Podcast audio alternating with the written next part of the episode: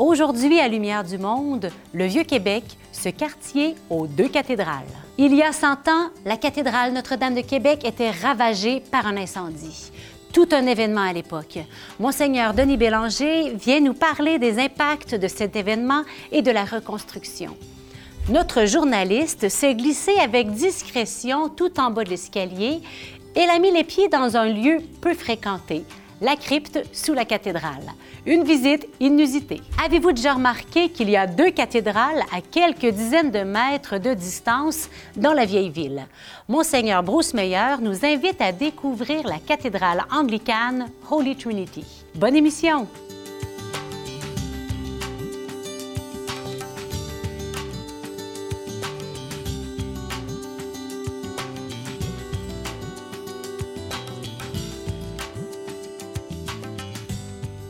Denis Bélanger est prêtre du Séminaire de Québec. Il a été ordonné prêtre en 1976, déjà 46 ans d'ordination. Il a été professeur au Séminaire de Québec pendant 22 ans et depuis 1997, il a été curé de paroisse. Monseigneur Denis Bélanger devient curé de la paroisse Notre-Dame de Québec et recteur de la basilique cathédrale en 2009. Il se retire en 2021.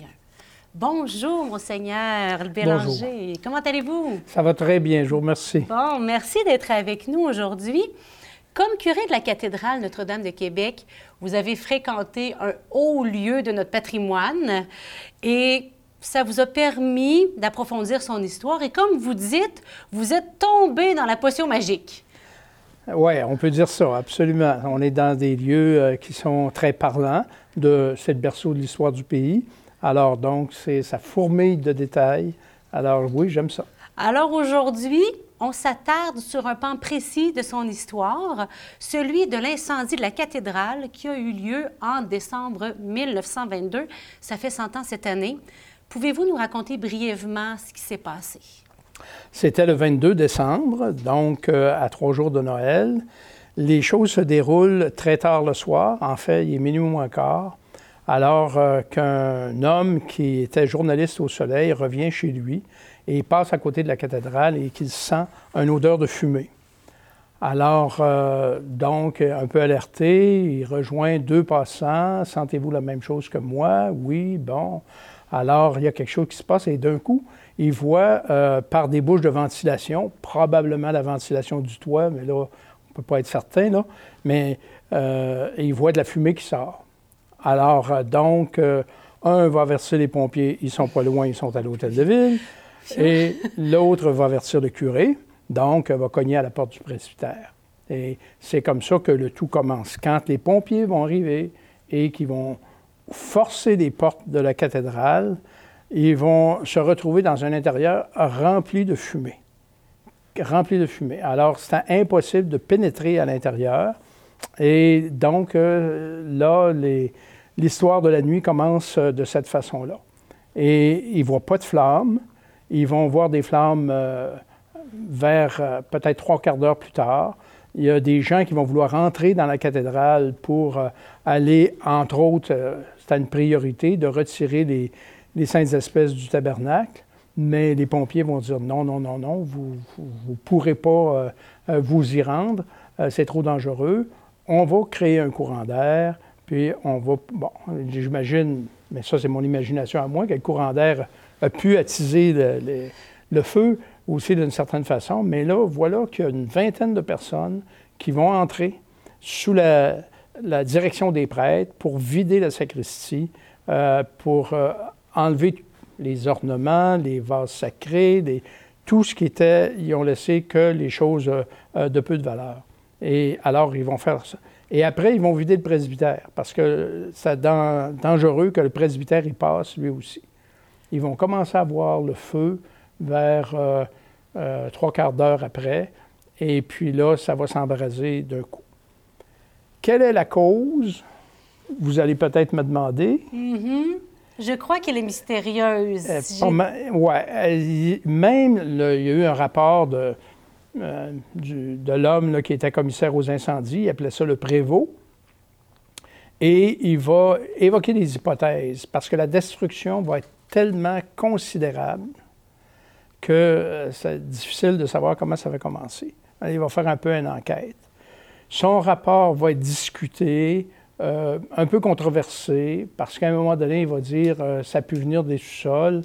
Puis là, ben, ça fait partie des anecdotes de l'histoire. Il y a un prêtre qui est, euh, Cyril Labrec, euh, qui, était, qui est devenu chanoine par après, et qui va dire euh, pas possible parce que dans le sous-sol, la réserve de charbon n'a pas été attaquée, les poutres n'ont pas brûlé, puis on avait deux chats parce qu'il y avait à l'époque il y avait des rats, donc il dit, on avait deux chats qui étaient là, puis il dit, il dit, ils sont sortis le lendemain matin. Il était peut-être un peu perdu, mais il dit, il était correct. Puis eux autres, euh, ils auraient péri autrement, ou ils auraient été asphyxiés. Puis, donc, la manière que je lis ça, ça ressemble beaucoup à ce que pu se passer à Notre-Dame de Paris. Mm-hmm. Sauf que là, tout est en bois à l'intérieur. On a un édifice de pierre, mais évidemment, les, les voûtes sont en bois, le toit aussi. Alors, tout s'est écroulé. Alors, quand on, aperçu les flammes, c'était du côté du séminaire, donc la nef latérale Sainte-Anne, et il a aperçu vers une heure du matin. On parle d'histoire, mais aujourd'hui, à votre avis, quel est le rayonnement de la cathédrale, de la basilique cathédrale de Québec? Bien, la cathédrale, naturellement, elle a plusieurs missions secondaires puis une mission principale. Les missions secondaires sont importantes parce qu'elle a une mission, euh, on peut dire historique, euh, mm-hmm. patrimoniale, artistique, musicale aussi. Mhm. Et, mais sa mission première, c'est une mission de rayonnement de l'Évangile, et parce que euh, c'est le berceau. Et c'était d'abord euh, la première paroisse euh, érigée en 1664. Première paroisse au nord du Mexique. Pour ériger une paroisse, ça prenait un évêque, puis c'est François de Laval arrivé comme vicaire apostolique. Il n'y avait pas de diocèse encore. 1674. On va souligner les 350 ans en 2024. Ça s'en vient. Ça s'en vient bien. Alors, le diocèse de Québec est érigé.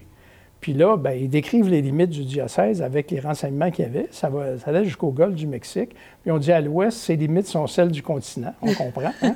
Alors, parce que tout n'était pas exploré. Mais ça faisait un immense diocèse. Mm-hmm. Sur ce territoire-là, aujourd'hui, il y a 150 diocèses qui sont issus de ce, du, diocèse de Québec. Du diocèse de Québec. Et alors, euh, donc, c'est pour ça que la Porte Sainte a été euh, inaugurée, euh, permise par le Saint-Siège en 2014, parce que c'est l'église mère de l'Amérique du, Nord. du Nord. Alors, donc, c'est ce qui fait que cette, cette Porte Sainte-là, qui, qui, est la seule en dehors d'Europe, les autres sont principalement à Rome mm-hmm. et à Saint-Jacques-de-Compostelle. Et donc, elle est euh, une occasion pour les gens d'entendre euh, cette parole du Christ qui dit Je cogne à la porte et je frappe euh, si quelqu'un m'ouvre, n'est-ce pas? Alors donc, on a des portes intérieures à ouvrir et hein, donc en même temps. Et puis, ben, il nous a dit aussi, je suis la porte des brebis, nul ne va au Père sans passer par moi. Alors, c'est un, symbole. C'est un beau symbole parce que ça nous permet favoriser une rencontre de Dieu plus profonde et ensuite aussi en même temps une nourriture intérieure, puis une dimension de réconciliation et de guérison dans sa vie. Et mais là, vous nous faites un beau scoop en nous annonçant, je crois que l'année prochaine, donc en 2024, pour le 350e du diocèse, la porte sainte sera ouverte. Tout à fait. C'est un beau cadeau que vous nous faites là aujourd'hui à l'approche de Noël. Merci de cette belle annonce. ben, J'espère ne euh, pas voler le scoop à Monseigneur l'Archevêque. Oh ben, mais... il va vous pardonner, on est, on est trop contents. Oui. Ben, je vous remercie, parce que je pense qu'on passerait des heures à en parler, hein, je pense, de cette belle histoire de notre basilique cathédrale. Merci de vous être déplacé, puis j'espère avoir d'autres occasions de pouvoir euh, échanger avec vous, puis approfondir encore et encore l'histoire de, de, de la cathédrale. Ça me fait grand plaisir. À bientôt. Vous êtes déjà entré dans la basilique cathédrale Notre-Dame de Québec? Vous êtes-vous demandé ce qui se trouvait sous vos pieds? Eh bien, notre journaliste Amélie est partie en exploration et élucide pour nous le mystère de ce qui se trouve sous la cathédrale. Hmm. Je me suis toujours demandé ce qu'il y avait ici. Je vois que la porte est ouverte, on va y aller. C'est vraiment une belle occasion. Youhou! Y a-t-il quelqu'un? Ah, il y a quelqu'un!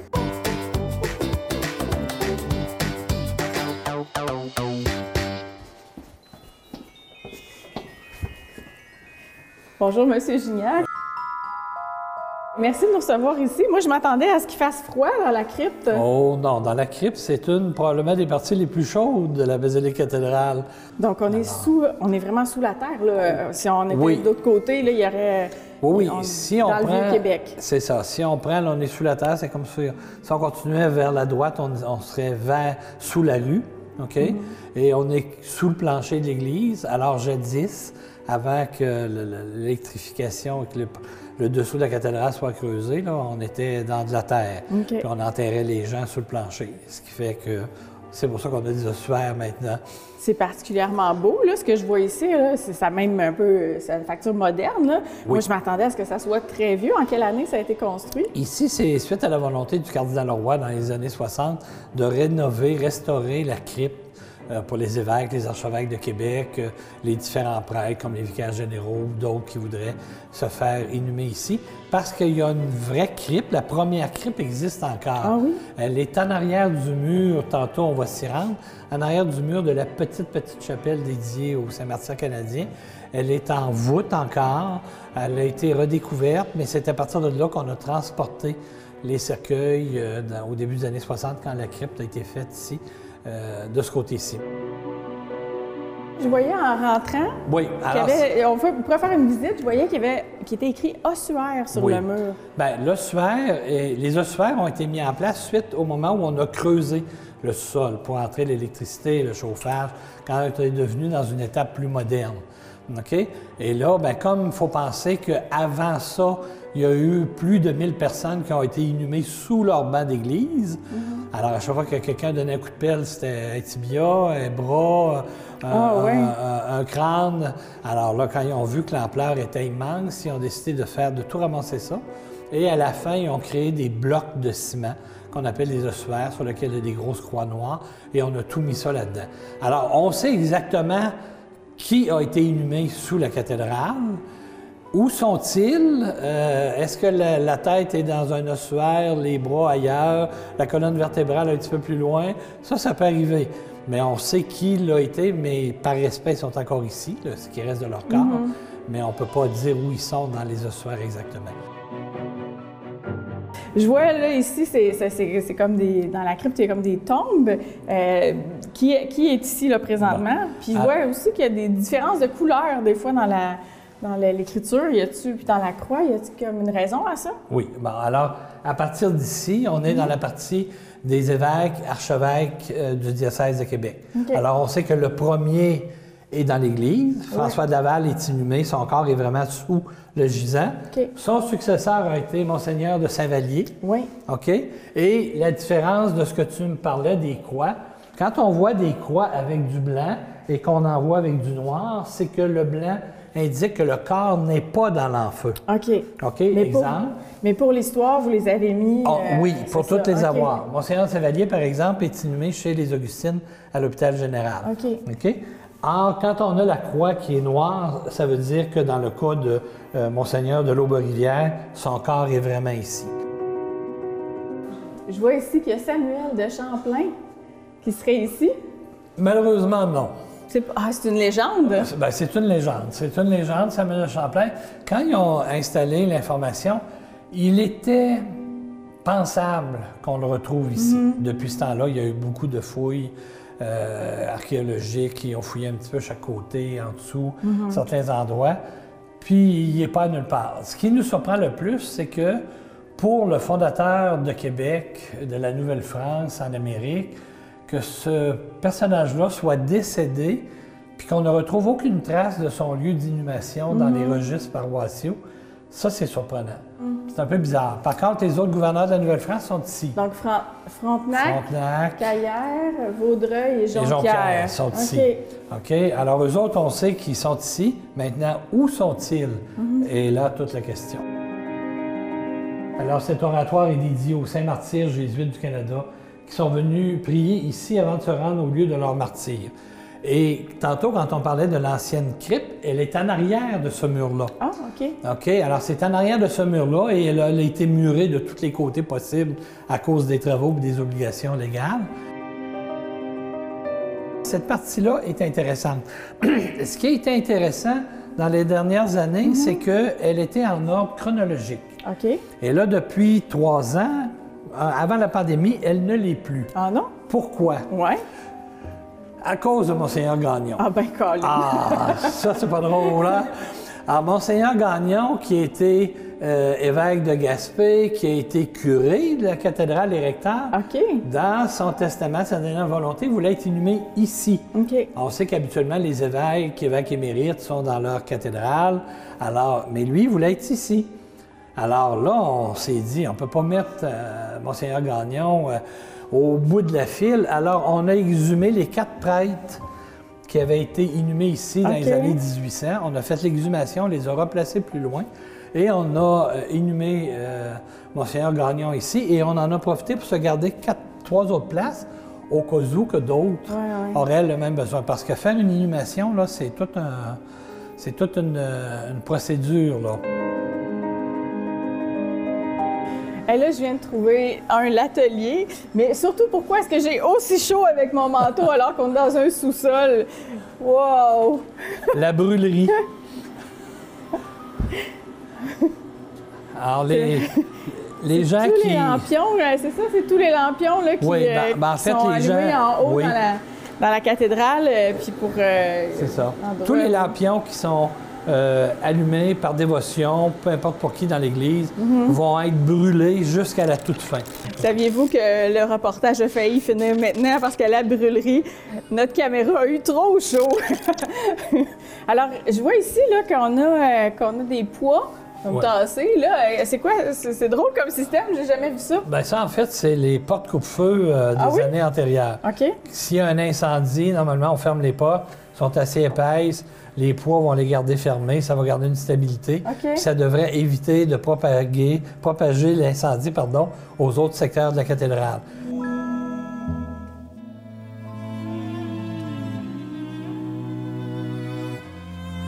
Hey, un immense merci, Gilles, pour cette, euh, cette intrusion euh, dans le cœur de la cathédrale. Il y a vraiment des aspects historiques qu'on n'a pas la chance de voir régulièrement. Est-ce que c'est possible de venir visiter ça ici? Oui, le- les visites se font l'été de juin, juillet et août, à cause que c'est la période où on a des guides. Il y a quand même des frais minimum, mais les guides vous amènent, ils vont vous faire visiter, mais ils vont vous donner l'essentiel de l'information. Les gens peuvent venir là, sans problème. Et on termine le bout avec la magnifique porte en bronze Ouais. que le séminaire a, a fait faire. Est-ce qu'elle s'ouvre? Elle s'ouvre, mais là, si je l'ouvre, voir.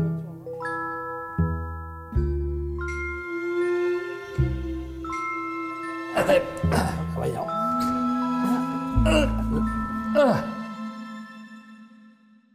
La cathèdre, c'est le siège de l'évêque dans sa cathédrale et c'est aussi le lieu d'où il préside les cérémonies. Monseigneur Bruce Meyer, évêque anglican de Québec, nous raconte comment la cathédrale anglicane Holy Trinity s'est retrouvée avec une cathèdre pour l'évêque anglican et une pour l'évêque catholique. C'est une belle histoire de fraternité entre nos deux églises.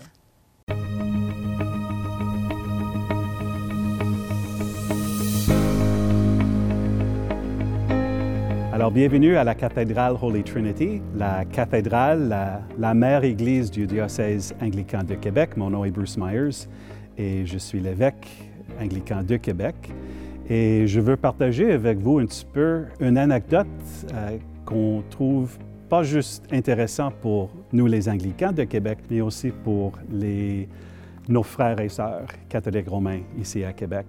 Alors, euh, chaque cathédrale, si c'est anglicane ou catholique romaine ou orthodoxe, euh, c'est une cathédrale parce qu'il y a une cathèdre. C'est-à-dire, la cathèdre, c'est une chaise réservée pour l'évêque diocésain. C'est la chaise symbolique que l'évêque utilise pour exercer euh, son ministère de l'enseignement, de prédication.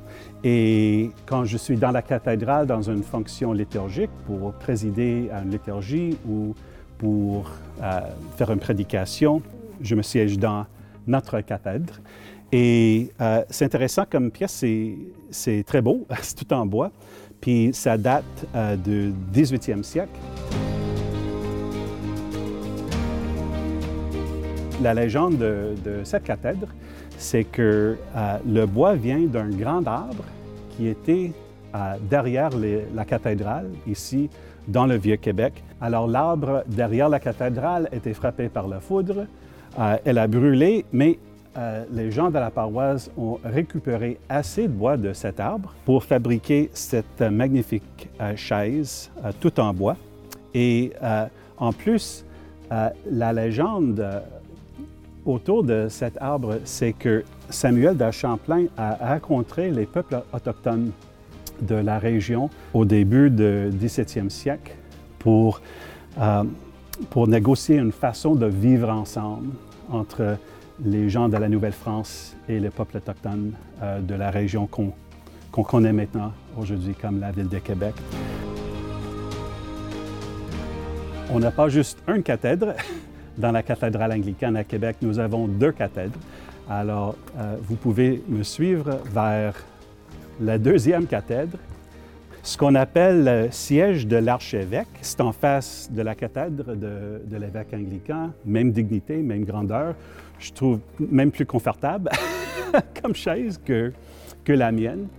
Mais c'est réservé pour l'archevêque catholique romain de Québec et c'est ça qui est exceptionnel. Et ça représente une grande fraternité, collégialité, grande amitié entre les églises anglicanes et catholiques romaines dans la région de Québec depuis le début, c'est-à-dire depuis l'arrivée des anglicans à Québec en 1759 et l'arrivée, il y a quelques années plus tard, du premier évêque anglican, Monseigneur Jacob Mountain, qui est arrivé à Québec en 1793.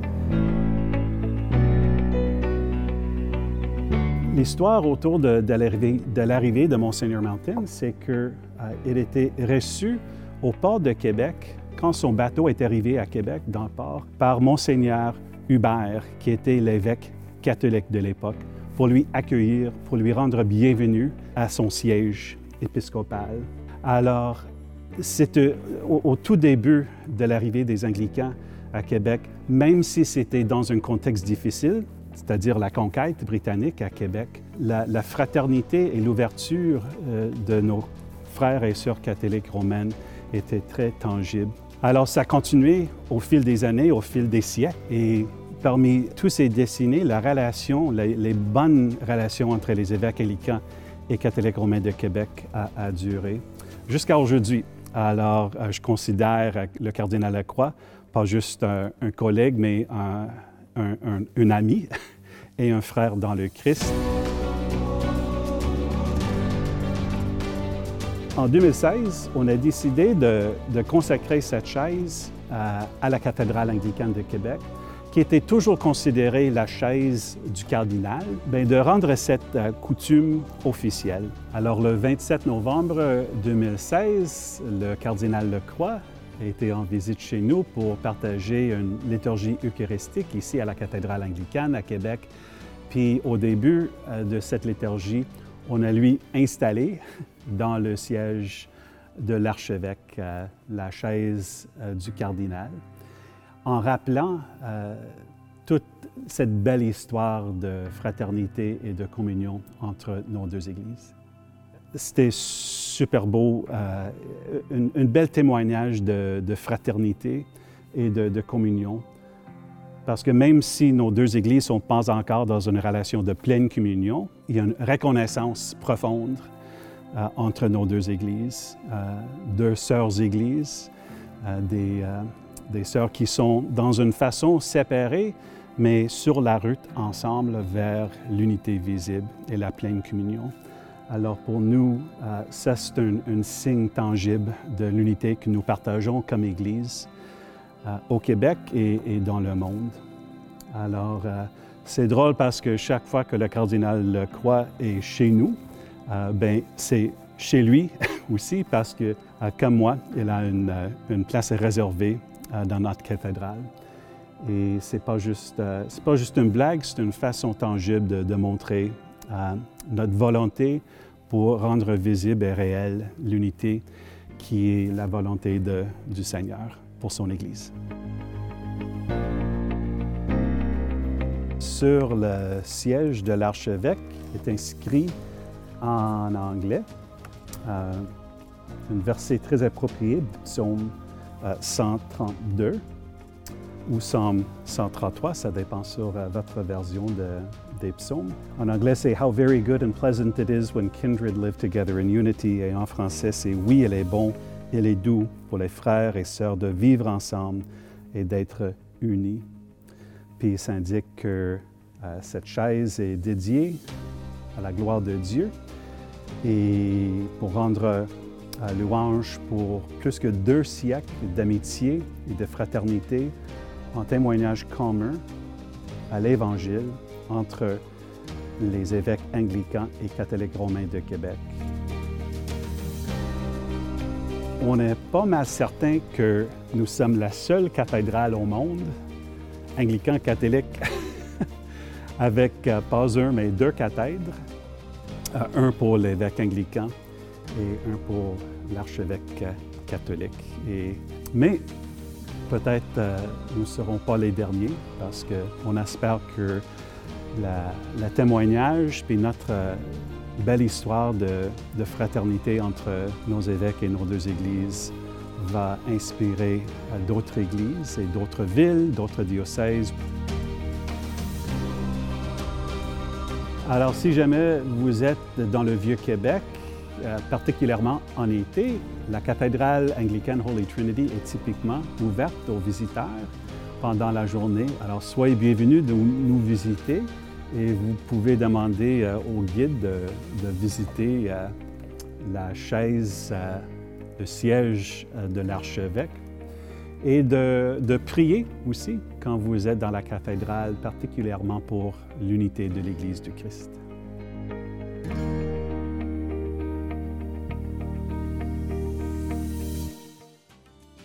Notre émission d'aujourd'hui nous a fait voir sous un autre jour les deux cathédrales qui ont pignon sur rue dans notre beau Vieux-Québec.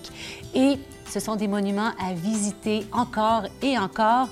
Je vous souhaite d'avoir la chance prochainement de pouvoir y retourner. Nous voilà à la veille de la fin de l'année. Notre prochaine émission sera la dernière de 2022 et elle nous guidera tout droit vers les préparatifs de Noël. C'est toujours une joie de vous voir, de vous revoir semaine après semaine. Et justement, moi, je vous dis à la semaine prochaine.